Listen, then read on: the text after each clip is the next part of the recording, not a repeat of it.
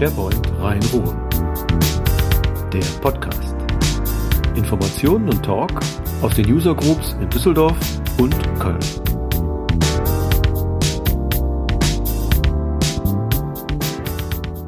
Ausgabe Nummer 12 von unserem Podcast. Ich sag mal, der unregelmäßigste SharePoint-Podcast der Welt. Macht aber nichts, denn Henning und ich, wir waren auf der ESPC und ich habe ein kleines Special aus der Tasche gezogen. Denn üblicherweise mein Interviewgast Michael Greth sitzt eigentlich auf der anderen Seite vom Mikrofon und stellt die Fragen. Und heute haben wir den Spieß mal umgedreht und ich habe den Michael in Stockholm befragt dazu, wie es eigentlich zur SharePoint Community gekommen ist, wie er so in die in die große weite Microsoft-Welt gekommen ist. Ja, und was so in den nächsten Jahren passiert, was vielleicht gar nichts mit SharePoint zu tun hat. Viel Spaß beim Zuhören.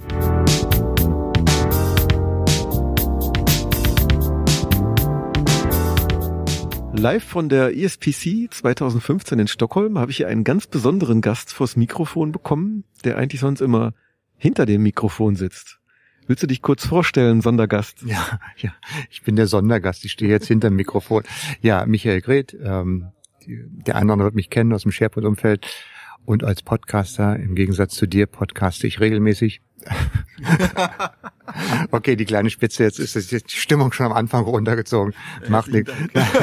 nein, nein, es ist völlig klar, es ist, es ist ja nicht ganz einfach, immer regelmäßig Content zu produzieren. Es kostet Zeit, Aufwand. Ich mache das schon seit über zehn Jahren mittlerweile mittlerweile in drei verschiedenen Podcasts. Und äh, ja, macht Spaß. Und hier ESPC ist äh, ja immer ein guter Anlaufpunkt. Hm, mittlerweile habe ich ja auch festgestellt, Podcasting ist hauptsächlich Organisation. Wo man auf so einer Konferenz ist, dann kann man mal mit guter Organisation einfach mal so fünf, sechs, sieben, acht, neun Interviews äh, zusammenkriegen und hat dann wieder eine ganze Menge Content für seinen Podcast. Und das ist immer eine gute Anlaufstation, weil hier trifft sich doch eine ganz illustre Gesellschaft. Man kriegt gute Gesprächspartner, interessante Themen und ja, es sind ja auch interessante Zeiten im Microsoft-Umfeld. Ja, hier trifft sich die SharePoint-Welt. Das ist wirklich unglaublich, äh, wie bunt das hier inzwischen geworden ist. Ne? So, also ich sag mal, in Europa gibt es keine vergleichbare Konferenz.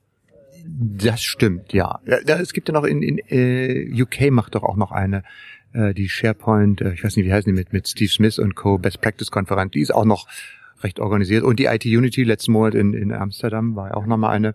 Die sind auch nochmal da, hatten auch ein gutes Line-up von Speakern.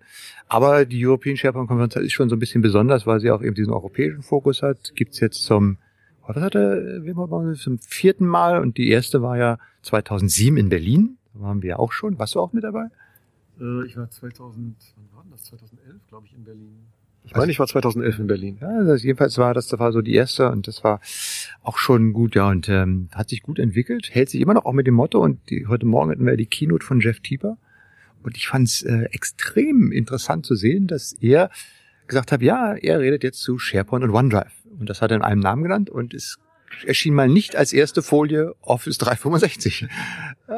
ich mein, wenn man so aus Wording mal achtet, dann fand ich das schon eine ziemlich gute Entwicklung, weil ich glaube, Microsoft hat mittlerweile erkannt, dass äh, SharePoint weder tot ist, äh, was die sowieso nie gesagt haben, äh, und dass es aber eine ganze Reihe von Anwendern, speziell auch bei uns in Deutschland gibt, die eben nach wie vor auf SharePoint setzen und die auch gerne on-premise bleiben wollen und die sich so ein bisschen verloren geführt haben, weil irgendwie in den letzten zwei Jahren hieß es nur noch Office 365 und Cloud und SharePoint ist gar nicht mehr und so ein bisschen verwirrt waren, aber ich glaube, Microsoft hat das mitgekriegt, hat den Turnaround geschafft und hat jetzt eigentlich auch ein ziemlich krasses Commitment abgegeben, dass es On-Premise SharePoint weitergeben wird und auch noch tatsächlich in der nächsten Version, jetzt nicht nur 2016, sondern in der nächsten Version und dass du äh, dass man aber da nicht natürlich nicht alle Features äh, erwarten darf, die es auch bei Office 365 geben. Das sollte man natürlich auch sagen. Also es ist immer schon mit dem Hintergrund, wir haben ein bisschen was on-premise, aber wir haben für coole Features die Cloud. Also Hybrid ist äh, angesagt.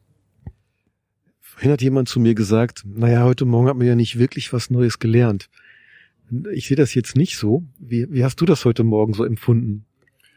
Ähm, also gut, man ist ja selber gut informiert, was da dran ist. Ich habe jetzt auch Jeff Tieper äh, längere Zeit nicht gesehen, äh, auch so von der Keynote her. Und wie gesagt, für mich war das, also ich finde es immer so spannend, wenn man, man muss ja gar nicht mehr auf die großen Ankündigungen hören. Du siehst jetzt, kommt die Beta 2, hat er gesagt, kommt jetzt Ende November, okay. Und vieles davon ist ja bekannt. Aber ich finde zum Beispiel sehr interessant, äh, das, was ich gerade gesagt habe, ja, dass da plötzlich steht, hey, wir sind vom SharePoint OneDrive Team. Und äh, geht mit dieser Flagge ganz nach vorne raus. Das ist etwas, wo ich sage, okay, das sind so die kleinen was diese kleinen Dinge. Und wenn man, wie ich auch schon ein paar Jahre mit dabei ist, dann hörst du gerne diese kleinen Dinge und weißt, ah, Klick, da hat irgendwo Klick gemacht. Das äh, ist dann, fand ich äh, eine sehr, sehr spannende Sache. Und der Rest, was so gezeigt worden ist, ja, also man hat ein paar Funktionen äh, gezeigt und äh, ist jetzt für mich nicht unbekannt gewesen. Ne? Aber ähm, ja, aber es ist ja leider, ich sag's halt leider, erfreulicherweise in unseren Zeiten ist es ja auch nicht mehr so wie vor fünf, sechs, sieben Jahren, wo du immer noch auf so eine Konferenz gegangen bist, weil dann kamen die Big Announcements und äh, dann kamen die großen Ankündigungen.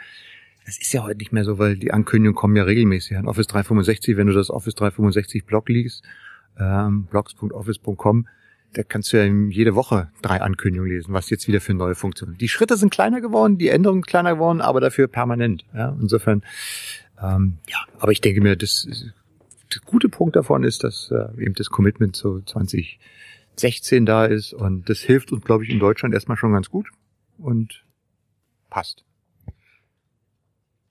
Passierte das manchmal auch, dass Kollegen, also MVP-Kollegen oder Sprecherkollegen zu dir kommen, dir was über ein neues Feature berichten und du denkst so, oh, was habe ich denn da verpasst gerade?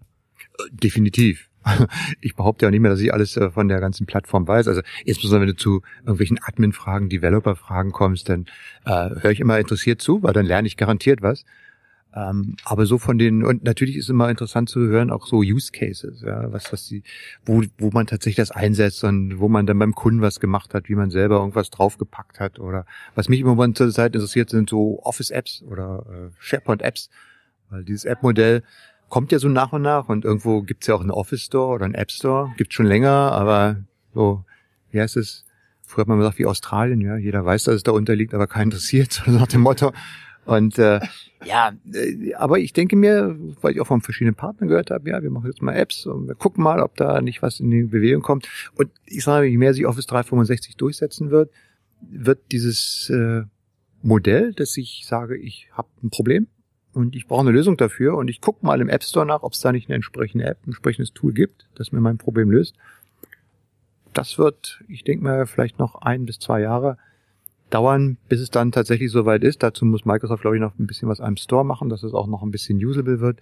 Ich kann es nur aus meiner eigenen ähm, iPad-Erfahrung sagen. Also es ist, ich glaube, selten mal, dass ich in einem Hardware-Tool über konstant so lange Zeit immer wieder kleine Zukäufe getan haben, ja. Weil dann guckst du mal, siehst du, ach, das ist ja eine coole App, was? 1,99, ach komm, klick. Ja, drückst mit zwei Klicks und dann ist das Ding schon gekauft und schon installiert. Und das ist seamless. Ja? Das ist diese Einfachheit. Und wenn das irgendwann mal so einfach wird, ähm, zumal ja auch die, die Plattform selber immer mehr in dieses, wieder in die Richtung dieses Tooling geht. Ne? Wir haben ja SharePoint ist ja lange Zeit immer so, so ein äh, Dach gewesen, was alles integriert hat unter einer Plattform. Wir haben immer eine Teamcenter, da packen wir irgendwie alles rein. Und mittlerweile siehst du, jetzt gibt es Groups, dann gibt es Yammer, dann gibt es Teamsize, dann gibt es OneDrive und äh, das alles sieht noch so ein bisschen disparat aus und die Verbindungen dazwischen sind alle noch so ein bisschen tüdelig und da muss noch ein bisschen geschraubt werden. Aber du siehst wieder, es gibt so Funktionsbausteine und ich habe jetzt auf der Konferenz auch verschiedene äh, Teilnehmer hier gefragt, äh, sag mal, wie findest du dich da eigentlich zurecht? Und die meisten haben gesagt, na, ich nutze das, was mir gerade am besten gefällt und was ich brauche. Also diese Wahlfreiheit, dass du sagen kannst, hey, das gefällt mir, das nutzen wir mal für unser Team. Und wir wissen, es ist in der Plattform drin und es hat den Security-Zusammenhang und so weiter und so fort. Erfüllt jetzt nicht alle Sachen, aber für das, was wir brauchen, ist okay. Und wenn wir in zwei Monaten ein anderes Projekt machen, dann nehmen wir ein anderes Tool. Also dieser Gedanke setzt sich, glaube ich, auch auf der Plattform mal mehr durch. Und ich will jetzt nicht wieder die die nachfolgende Generation bemühen, aber äh, die kommen ja auch irgendwann mal rein und ich sag mal so in fünf, sechs Jahren werden immer mehr von denen auch in Unternehmen sein und die sind einfach gewöhnt mit so einem einer Denke aufzuwe äh, aufzuwachsen und äh, damit umzugehen, dass sie sagen, ich habe ein Problem, da muss es doch eine App für geben. Und äh, insofern finde ich es spannend, sich die Apps anzugucken. Ich gucke hier auf der Konferenz mich auch mal um, äh, was gibt's denn da für Apps? Gibt es ein paar Provider, die schon mal so Apps herstellen?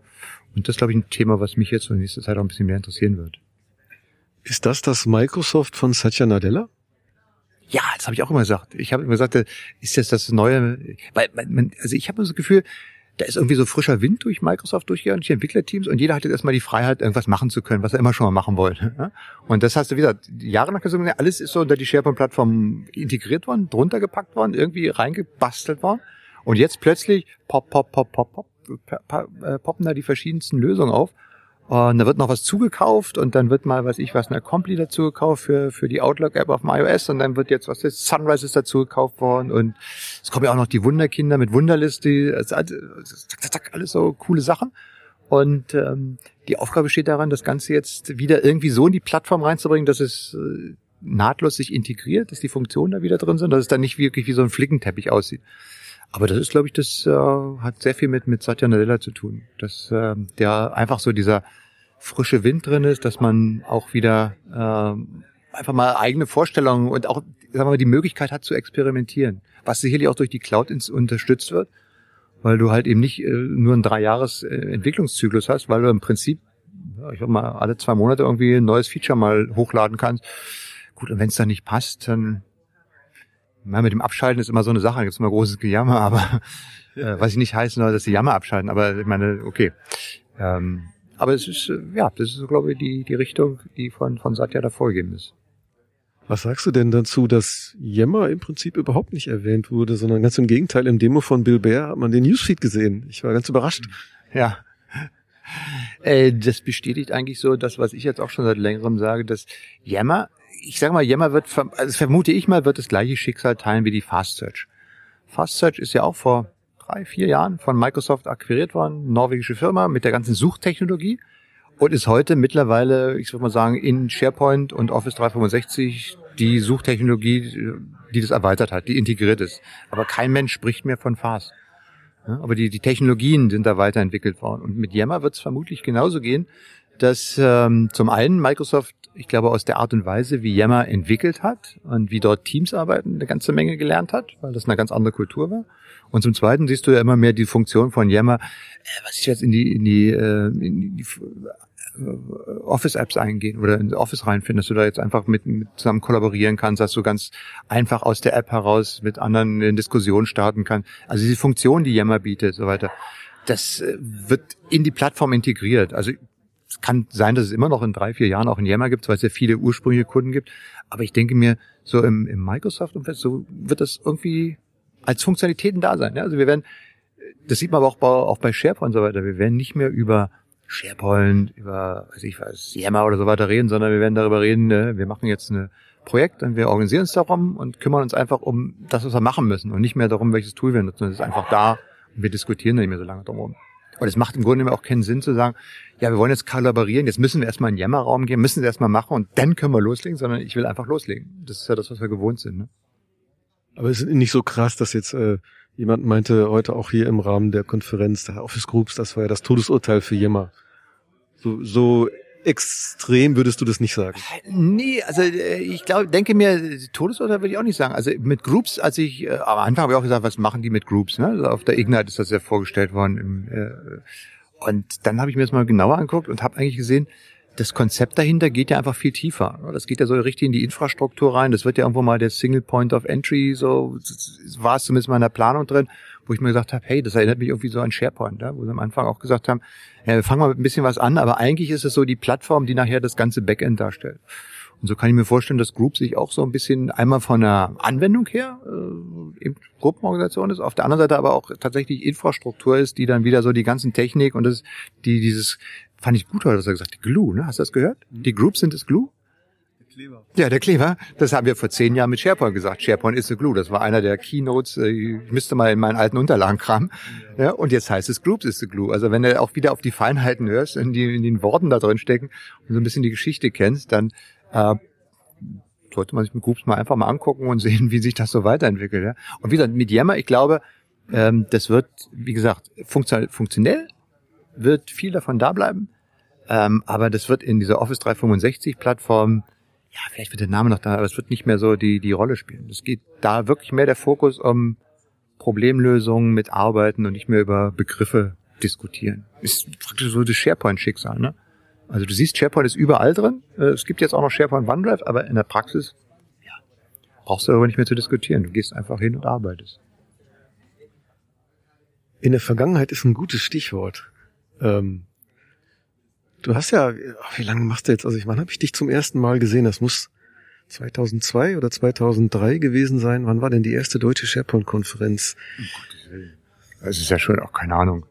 Ich glaube, das war 2003 in so einem Zisterzienserkloster oder 2002 äh, in München. Nein, äh, noch mit Frank Fischer. Ja, ja, genau. Das war 2004. Da hatten wir letztes Jahr, jetzt 2004 in Fürstenfeldbruck am, äh, was glaube ich, 21. Oktober war es, glaube ich. Äh, ja, das war die erste SharePoint-Konferenz von der Developer-Geschichte. Und das hatte Frank Fischer damals organisiert und hat mich dann angesprochen, ob ich da auch hinkomme. Und da habe ich gesagt, hä, was willst du mit mir auf dem Developer-Event? Und da bin ich jetzt, jetzt kommt aber wirklich die coole Story, jetzt bin ich mit meinem Acer äh, C111, ja, mit diesem kleinen Tablet-PC, falls ich daran noch erinnert. Das war ein ja. mit Stifteingabe, ja. Heißer Hobel. Da hatte ich SharePoint, äh, die damalige Version von den SharePoint Team Service auch mit Frontpage und habe dort auf diesem Rechner meine Demos gemacht. mit äh, SharePoint äh, Anpassungen mit dem Frontpage damals. Ähm, das war äh, schon äh, spannend äh, zu sehen, wie sich das mit bis heute entwickelt hat. Ja, das war die und war damals äh, wirklich. Äh, ich habe heute noch das äh, Programmheft von da. Das habe ich noch irgendwo liegen, habe ich noch nicht weggeschmissen. War manche schmeißt man weg, aber ja, so lange gibt's das schon. Wie ist das eigentlich? Also ich meine, ich kenne das ja so ein bisschen, aber vielleicht für die für die Hörer vom Podcast ich sag mal, man hat, du hast ja so ein paar Themen, die ziehen sich so durch. Ne? Also das Thema No-Code ist irgendwie so ein, das ist so ein Michael-Gerät Trademark, ne? Ähm, aber du hast ja immer wieder Themen, wir haben zusammen mal eine, eine Weile was über Social gemacht und dann hast du mit der Steffi Gruschow was gemacht und dann hier, da, links, rechts. Wo nimmst du die Inspiration her? Also wie kriegt man das äh, so, wie kriegst du das hin, dass du immer wieder ein frisches Thema findest und dich dann da, da reinfuchst und so über die Jahre eigentlich dann auch so konstant eben immer irgendwas machst. Du musst einfach ein offenes Ohr haben. Man muss einfach nur gucken und sehen, was tatsächlich äh, diskutiert wird. Man muss ein offenes Auge haben, sehen, was die Menschen bewegt und ähm, dann ist das kein Problem, weil du gerade No-Code-Lösung sagst. Ja, ich hatte tatsächlich auch wieder ähm, letzten Monat, da war ich ja in Amsterdam auf der IT Unity und habe dort einen Vortrag von Asif Ramani äh, gehört. Ich weiß nicht, du kennst ihn sicherlich auch. SF ist ja auch schon ein MVP seit vielen Jahren und hat ja sehr viel mit dem SharePoint Designer gemacht. Auch seine Online-Videos äh, sind sehr interessant. Und der hat tatsächlich eine, Show, äh, eine Session gemacht mit äh, No-Code-Lösungen auf SharePoint und hat dann also wirklich äh, gesagt, wie ich eine Liste anpasse, wie man mit SharePoint Designer, mit Power BI und was es so alles an, an Tools gibt. Und da saß ich davor und habe mir das anguckt, der Saal war voll und dachte mir, ich muss mal meine fünf bis sechs Jahre alten Folien reingehen. Da könnt, könnt ihr heute noch locker die ganzen Vorträge wieder machen. Ähm, und da kam mir eigentlich auch wieder die gesagt, eigentlich hat er ja überhaupt äh, völlig recht. Ich habe heute mit einem Teilnehmer hier gesprochen, der sagte, ja, schöne Konferenz. Wir haben jetzt gerade, denken Sie mal dran, wir haben jetzt gerade unsere Migration auf SharePoint 2010 abgeschlossen. und da habe ich gesagt, okay, wenn die jetzt auf 2010 sind, die hätten jetzt natürlich, da können die locker mit dem SharePoint Designer noch heute ihre Workflows anpassen. Das ist ja, hat ja nach wie vor Gültigkeit, ja, auch wenn es heute auf der modernen Plattform sich andere Möglichkeiten. Aber wenn ich diese Plattform noch habe, und das haben eben noch viele. Ja, also äh, wir leben in so einer Zeit, wo wo wir jeden Tag mal so ein neues Feature, noch ein neues Feature, noch ein neues Feature. Und wenn du mal guckst, was dann tatsächlich im Unternehmen auch noch installiert ist, da kann man auch mit älteren Sachen noch wirklich was machen. Ich habe hier ein, ein Zettel von Kursankündigungen gesehen, da gab es auch noch einen Kurs, Viertageskurs in Schwedisch, äh, No-Code-Lösung. Also das ist schon interessant. Und die, wie gesagt, und die Themen, gut, wenn du Community machst äh, und halt mit äh, vielen Leuten sprichst und einfach auch äh, guckst, was so die, ich habe nun ein sehr gutes Monitoring-System über die ganzen Newsquellen, was ich allein auch für meine Podcasts schon brauche, um zu wissen, was, was so los ist. Ähm, ja, wenn du ein bisschen Augen offen hältst und dann findest du immer wieder Themen und ich habe immer positiverweise immer noch ganz guten Riecher gehabt, was so äh, die Themen andere, die auch dann immer so en vogue waren und nachher gehen. Und meine, SharePoint ist das beste Beispiel dafür. Also ich kann mich noch mal gut daran erinnern, wie ich in Berlin mal von einem Microsoft-Kollegen ähm, in 2000 ähm, den Tahoe-Server gezeigt bekommen habe. Und als ich den dieser 20 Minuten Demo gezeigt bekommen, danach habe ich gedacht, ja, boah, das wird mal was werden. Das lacht, lacht im Nachhinein immer so, so einfach, aber gut, auf meiner Historie kannst du sehen, das habe ich dann auch geglaubt und mit unserem Und es hat irgendwie war es catchy und gedacht, das, das kann mal was werden. Ne? Ob das ist natürlich sowas wie bis heute, das habe ich natürlich auch nicht vorausgesehen, ne? aber es hatte schon etwas, äh, wo man gesagt hat, und genauso sehe ich das auch mit der Office 365 Cloud. Ja. Das ist äh, auch etwas, wo du siehst, Microsoft ist, hat eben eine riesen Verbreitung und wenn die einen Teil ihrer Funktionen und so weiter dahinlegen, das Angebot attraktiv ist und ähm, du Kosten sparen kannst und so weiter und so fort. Ich kann mich noch dran erinnern, wie ich darum geboxt habe, zur ersten SharePoint-Konferenz nach Fürstenfeldbruck zu gehen. Und mein damaliger Vorgesetzter zu mir sagte, wieso sollte man Dateien in einer Datenbank speichern wollen? Was soll denn der Quatsch? Das ist übrigens der gleiche, der dann äh, später zu mir gekommen ist und beim Thema Filesysteme, datenbankbasierte Filesysteme, mir sehr, äh, wie soll ich das formulieren, sehr enthusiastisch berichtet hat. so WinFS und Konsorten, ne? Mhm. Ähm, wie, wie cool das ist und na, gut, lassen wir das. Mhm. Du bist ja so ein bisschen die Keimzelle der deutschen Community. Das kann man, glaube ich, mit Fug und Recht behaupten. Du bist einer der dienstältesten MVPs in Deutschland, wenn nicht sogar der dienstälteste. Ja, es gibt noch, ich glaube, einer, ein oder zwei sind noch ein bisschen älter. Aber ich mit 18 Jahren ist man schon relativ lange dabei, ja, ja. Bist jetzt langsam erwachsen, ne? Ja, ja, volljährig. Wie hat mir gesagt, jetzt bin ich für meine Tat verantwortlich. Selbstverantwortlich mit 18.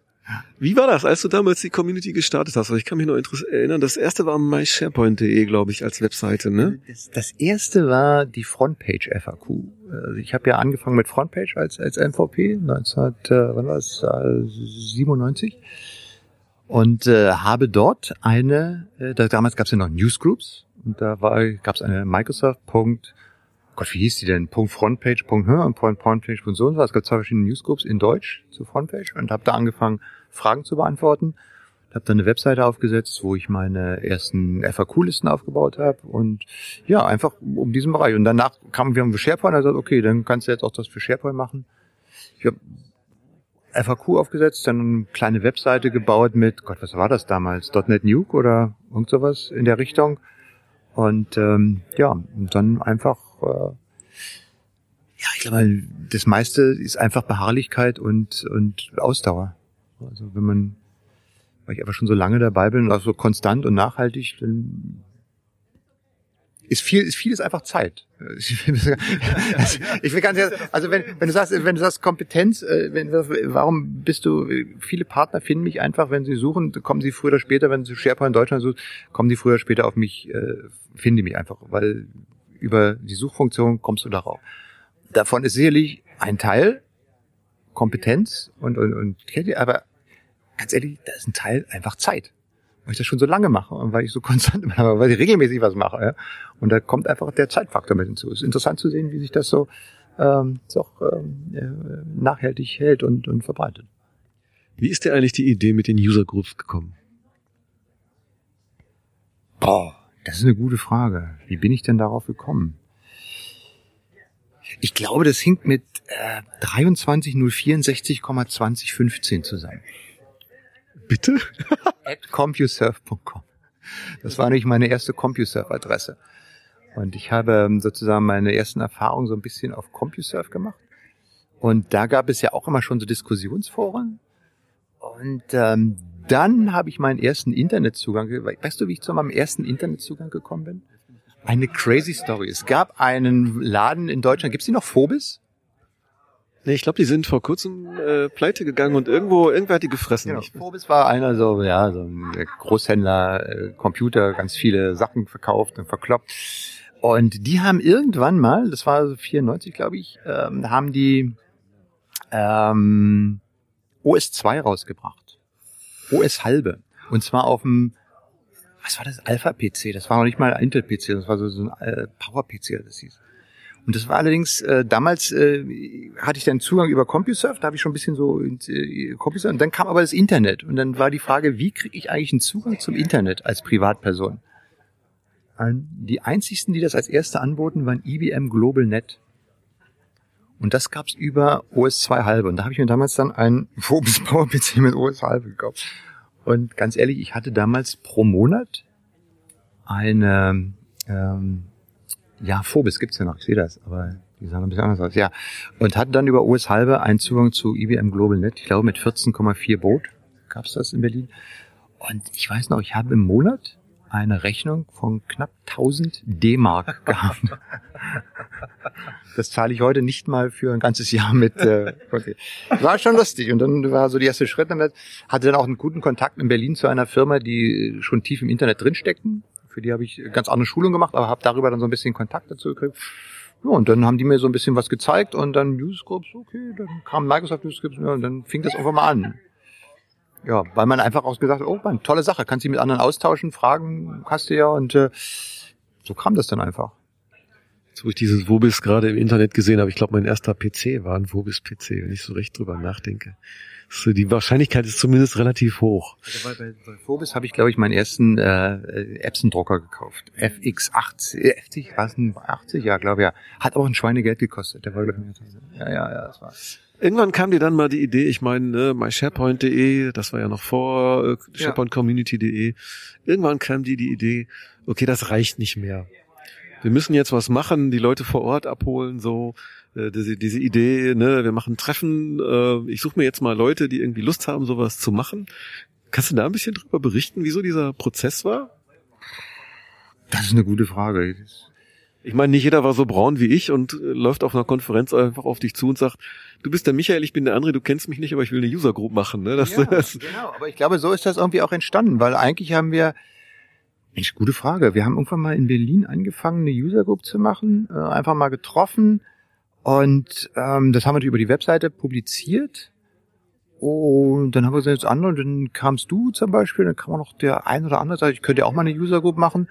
Und gesagt, ja, wir können ja zentralen Terminverteiler machen und wenn er irgendwie Hilfe braucht äh, mit Sprecher und so weiter, organisieren wir das. Und es ist einfach so, ich würde sagen, es ist einfach so nach und nach gekommen. Also es war jetzt ich hatte bestimmt irgendwie eine Intention dahinter, aber jetzt ist, ich kann mich gar nicht mehr erinnern, wie das so tatsächlich im Einzelnen gelaufen ist. Jedenfalls war es dann, nachdem wir so drei, vier User-Groups haben, ähm, kam immer wieder, wir würden auch eine User-Gruppe, und das passiert ja heute noch. Wir haben jetzt ganz aktuell eine in Leipzig und in Chemnitz haben sich jeweils Gruppen organisiert, die sich auch schon mal getroffen haben.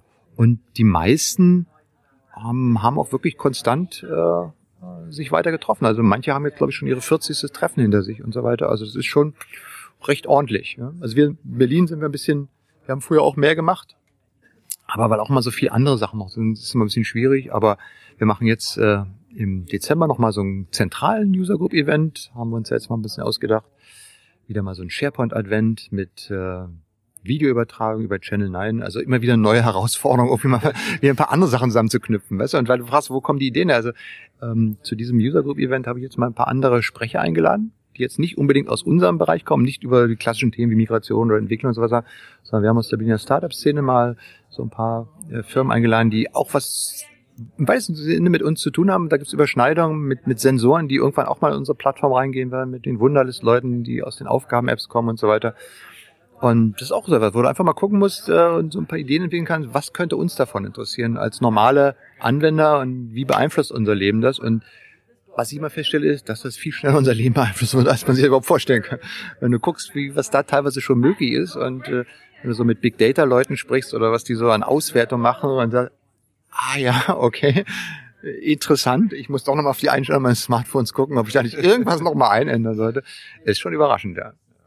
Das ist eine gute Überleitung, denn ähm, ich meine, du machst ja irgendwie SharePoint, SharePoint, SharePoint. Jeder kennt dich als SharePointer, als Podcaster. Aber du machst ja auch Sachen, die eigentlich gar nichts mit SharePoint zu tun haben. Was macht Michael Gret eigentlich, wenn er nicht SharePoint macht? Äh, was mache ich, wenn ich SharePoint mache? Also ich mache, wie gesagt, äh, ein bisschen übergreifend. Ich hab, in diesem Jahr habe ich äh, Schwerpunkt gesetzt, so ein bisschen auf Startups. Weil Gut, als alter Berliner, man ist ja, ich bin ja in Berlin aufgewachsen, ja, also in dem, im Westteil der Stadt, sagt man ja mittlerweile. Damit man erklären mittlerweile. Wir waren ja früher eine Insel. Wir hatten ja nichts. Wir hatten ja nichts, doch, wir hatten, wir waren gut ausgestattet. Wir haben ja heute weniger fast. Nein, nee, wir sollten uns nicht beklagen. Aber es ist für mich mittlerweile total faszinierend, wenn du in die Stadt gehst, auf solche Treffen von in der Startup-Szene auf irgendwelche Konferenzen. Du kannst, äh, ich kriege jede Woche mittlerweile sechs oder sieben Einladungen zu irgendwelchen Meetups, zu Developer Groups, Geek Cats, äh, keine Ahnung, da kommt wieder der, neulich die Einladung zu äh, Elon Musk mit äh, irgendwelchen äh, Wahnsinn, ja. Du kannst wirklich, jede Woche kann ich irgendwo hingehen, Microsoft hat äh, Event Herb und äh, Google lädt ein und äh, keine Ahnung, alles Mögliche. Und wenn du da hingehst und dich, also erstmal musst du gut in Englisch sein, weil äh, ist immer interessant, dass du vielleicht noch jemanden findest, der Deutsch spricht, aber es ist ein bisschen übertrieben gesagt, aber es ist total international geworden. Und ähm, da habe ich wirklich kennengelernt, was, was, was Leute heute mit Technologie machen. Ne? Technologie hat mich immer schon fasziniert. Also ich habe selber schon früher meine eigenen Computer, meinen eigenen Synthesizer zusammengebaut, ähm, nach dem Elektorbausatz. War total in, war völlig überrascht, dass ich neulich auf der Maker Fair in Berlin tatsächlich Elektor getroffen habe. Die alte Zeitung aus Holland, die gibt's heute immer noch. Ja, und die hatten sogar noch ausgestellt. Da habe ich gesagt, Jungs, äh, ich habe nach euch den Elektor Junior Computer gebaut. Ein 16-Bit 6502 Prozessor mit Hexadezimalanzeige und sieben Segment-Displays. Wahnsinn. Wahnsinn. Platine selbst geätzt und selbst gelötet. Ja. Und dann ist jahrelang, jahrzehntelang ist dann irgendwo so der Kontakt zur Technik verloren gegangen. Und seit äh, gut einem Jahr ähm, habe ich selber mal wieder mein Lötkolben ausgepackt. Äh, Stichwort Raspberry Pi. Denn ah. plötzlich ist äh, Technologie und äh, Hardware wieder da, mit der du tatsächlich was machen kannst. Und zwar äh, in einer Art und Weise, wie wir es früher gar nicht äh, uns haben erträumen lassen. Ne? Du kannst halt ein Raspberry Pi, paar Sensoren zusammengeklöppelt, ähm, paar Kabel gelegt, äh, paar Clips zusammengehauen, ein bisschen Internet angebunden und schon hast du die coolste Lösung. Ähm, das ist Wahnsinn, was du da machen kannst. Ne? Und wenn du dann online gehst was, was ja früher immer fehlte. Du hast ja früher, was ja, hast du eine Elektro-Zeitung gehabt und da hast du vielleicht noch ein ELV-Journal und dann Funkschau, ja gut, ja. Hardcore war Funkschau gewesen. Und das waren es aber auch schon die Zeitungen oder wo du was gucken Und heute gehst du ins Internet und dann kannst du, ich weiß, du kannst dir mit Tonnen von, von Anleitungen zuballern lassen, was du alles damit machen kannst, was Leute dann bauen und dann ist heute kein Problem mehr an diese Tools, an diese Technik ranzukommen. Ja. Ich habe dann neulich mal so einen Sensor gesucht, so wollte irgendwie mal so, so einen kleinen Add-on für äh, Ultraschallabstandssensor haben, um mal so einen kleinen äh, Einparkhilfe äh, mir selber zu bauen. Geht auf Ebay, sagt, oh, kostet einer was? Äh, 3,20 Euro. Du kannst ja mal schnell kaufen, ne? Und guckt da hin, ach so, der kommt aus China. ja gut, angeklickt, hat zwar vier Wochen gedauert, aber so ein kleines oranges Briefpäckchen äh, kam dann an.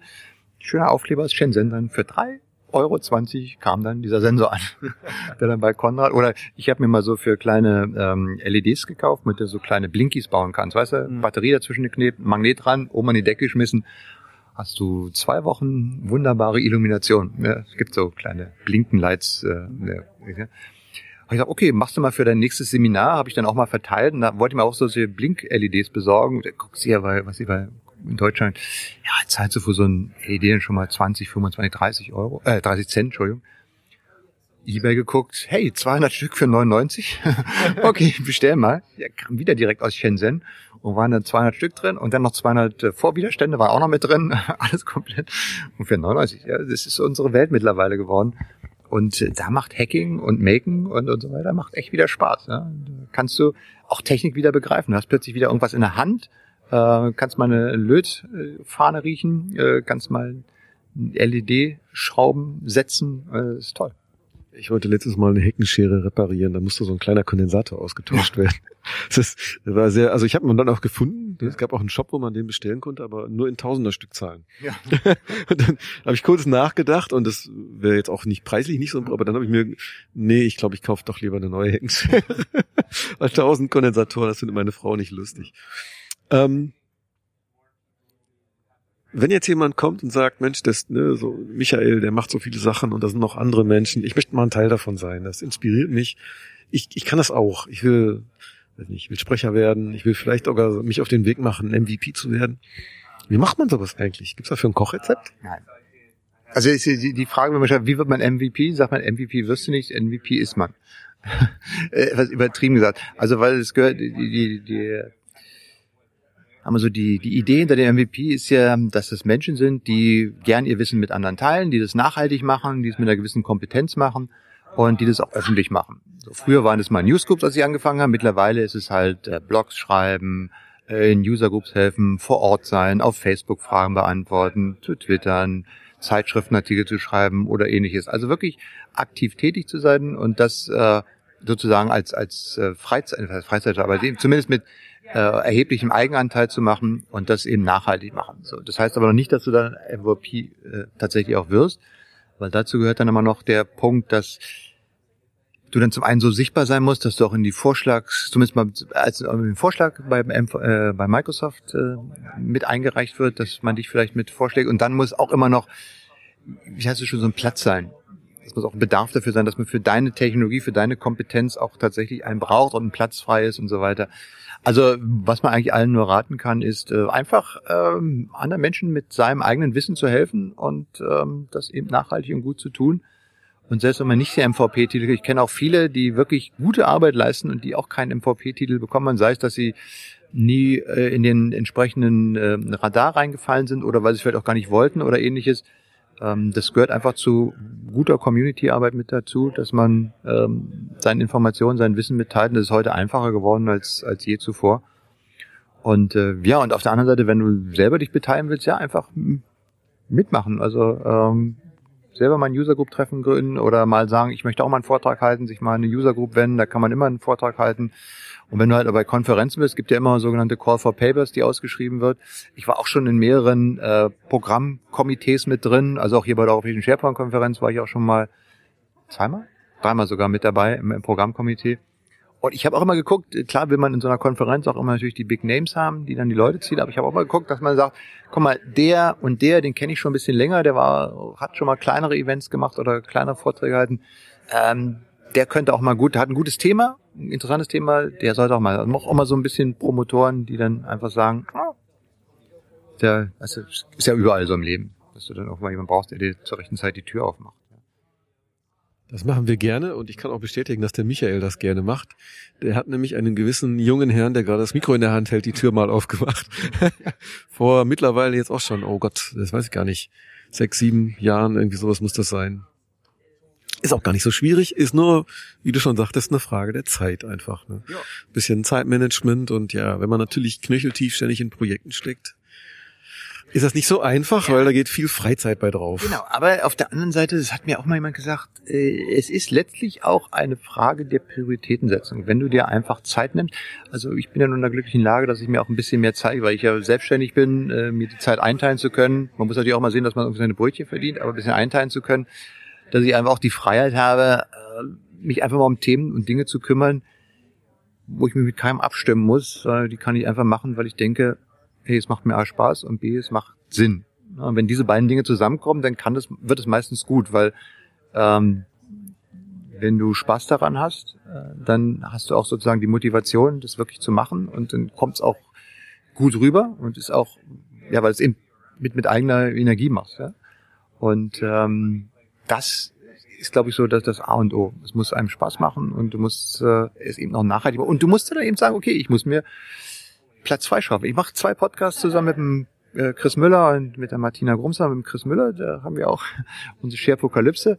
Das war eine Idee, die wollten wir schon immer mal machen. Ja? Und dann, wie, kennst du ja, ne? Sagst du, ja, müssen wir mal irgendwann anfangen. Ja? Und dann, ja, fangen wir mal. Und dann haben wir irgendwann eine Null-Episode produziert. Die hat uns ja nicht so gut gefallen, dann müssen wir irgendwann ein Follow-up machen. Dann kam das nicht. So, da habe ich gesagt, okay, dann haben wir uns immer wieder unterhalten. Und dann gesagt, Mensch, komm, wir quatschen mal so gerne und da können wir andere daran teilhaben lassen. Wir müssen das jetzt anders machen. Gesagt, okay, Termin, Mittwoch 16 Uhr, wir telefonieren, machen Redaktionsbesprechung, Freitag 10 Uhr, wir machen die Aufnahme. Und das haben wir mit der ersten Folge gemacht und jetzt sind wir bei der nächste ist die 29. und das machen wir seit der, 8, der ersten Folge machen wir genau dieses. Wir machen dann immer eine Verabredung für einen Mittwoch um 16 Uhr und machen dann eine Verabredung für den folgenden Freitag um 10 Uhr zur Aufzeichnung. Und ähm, einfach nur eine Frage der Zeit und der Einplanung. Und seitdem hat das bisher immer funktioniert. Wir haben, glaube ich, zweimal den Termin verschieben müssen, weil es dann nicht direkt ging. Aber ansonsten hat das absolut dazu geführt, dass du sagst, wenn du das gut einplanst, dann kann ich mir auch die Zeit freischaufeln. Ja, jetzt ist ja mit Chris Müller die Shapokalypse auch wirklich apokalyptisch. auch thematisch, also definitiv hörenswert. Ähm, Club Office 365 als neues Format ja. finde ich hochspannend, weil sich mehr an den Anwender richtet als an den Pro, wie vielleicht oft der SharePoint Podcast sich ja gerne auch mal an den Pro eher richtet oder wenn man tiefer im SharePoint-Thema steckt ja. und Office 365 guckt ja ein bisschen breiter, sag ich mal. Ne? Also zumindest ist das das Echo, das ich bekommen habe, dass auch die die Anwender ähm, da ganz, ganz viel mitnehmen können an dieser Stelle. Also Chapeau, ich mir, du merkst, mir fehlt die Zeit, oft mal einen Podcast zu machen oder nicht. Jetzt habe ich es mal eingepackt, das ja. Mobile Podcasting Kit. Äh, von daher, auch ich nehme das als Vor, äh, Vorbild und will mich bemühen, wieder mehr zu machen. Ich baue ja gerade an einem neuen Podcast, ne? Das habe ich, hab ich das schon erzählt? Nein, ich baue ja gerade einen neuen Podcast. Ich möchte jetzt einen Podcast machen, der sich ähm, über die Verbindung von Startups, IoT, Industrie 4.0 und der neuen Art des Arbeitens zusammenfasst. Ja, und versuche da ein paar Experten zusammenzukriegen, die aus der Praxis berichten, so dass man mal voneinander lernen kann. Also was mir bei Startups beispielsweise aufgefallen ist, du kannst ähm, auf einer Messe, kannst du so einen Startup-Stand gehen fragst ihn, was macht ihr? Und die können dir in, in der Regel können die in drei bis fünf Minuten genau erklären, was die machen. Du hast nach drei bis fünf Minuten hast du raus, was der Laden macht.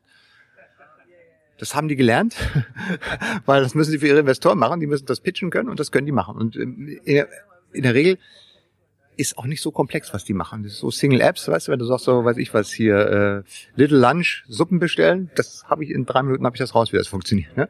Es ist interessant. Äh, wenn es dann mehr in die Technik geht, wird es ein bisschen schwieriger und vor allen Dingen äh, dann das mal so zu erklären, dass es auch einer wie uns versteht, ja, dass ich also nicht nur weiß, okay, das ist etwas, wo ich investieren will, sondern dann kommt die Frage, hey, wozu brauche ich das? Was kann ich denn damit machen als normaler Anwender? Ja? Das scheint mir interessant zu sein. IoT ist etwas, was uns alle in nächster Zeit äh, extrem beschäftigen wird. Das ganze Thema Sensoren und was da kommt. Äh, in Smartphones ist mittlerweile schon vieles drin, Fitbit und was da alles kommt. Äh, wird uns äh, garantiert beschäftigen und wird auch in unsere Plattform Eingang finden.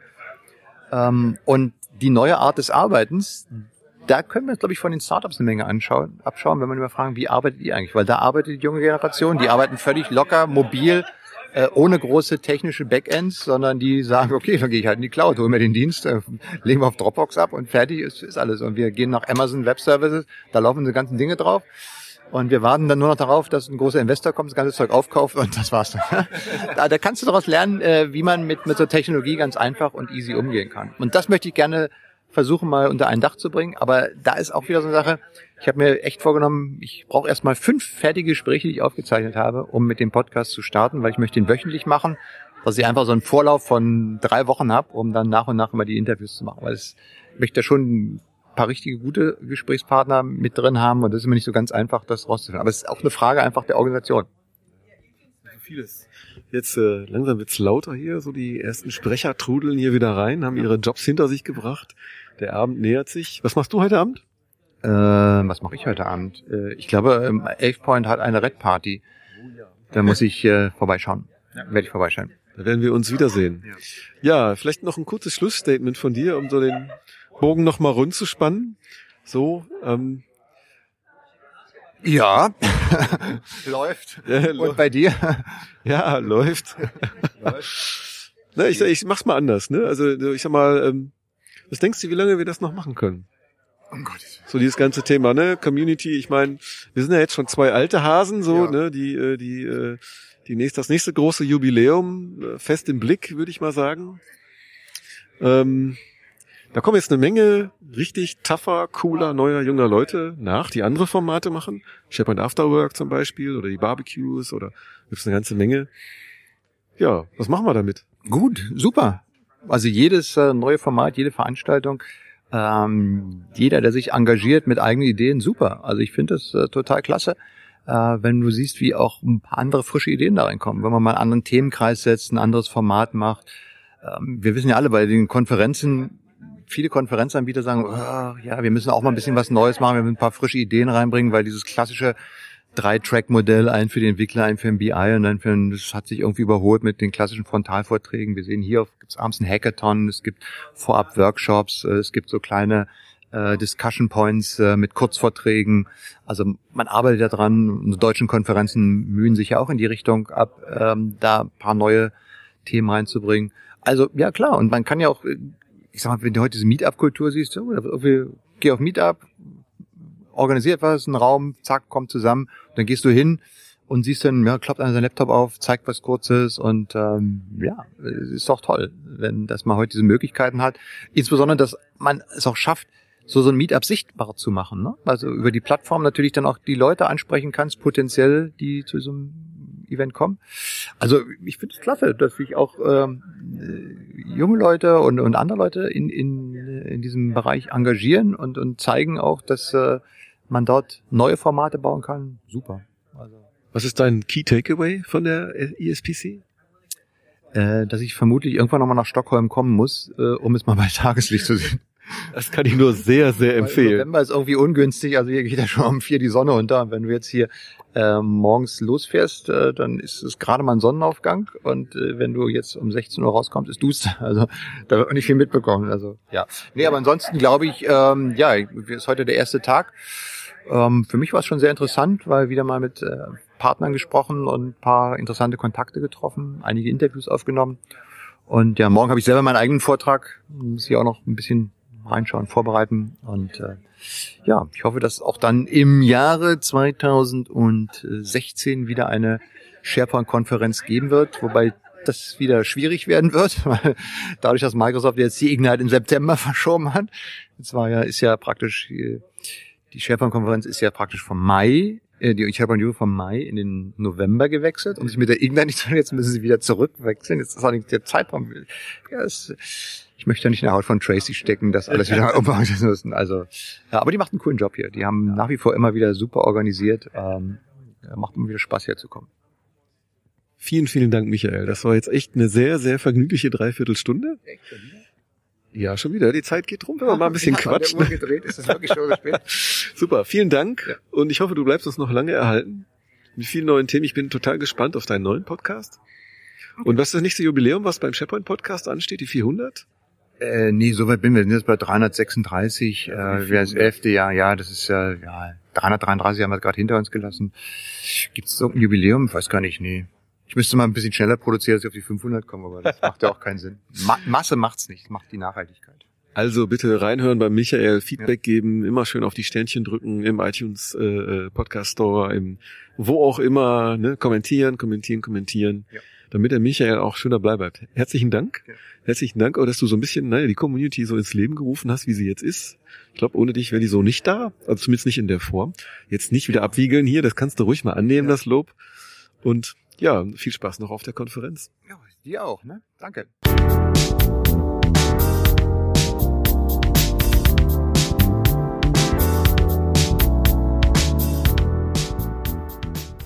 Ene, mene, meck und wir sind weg.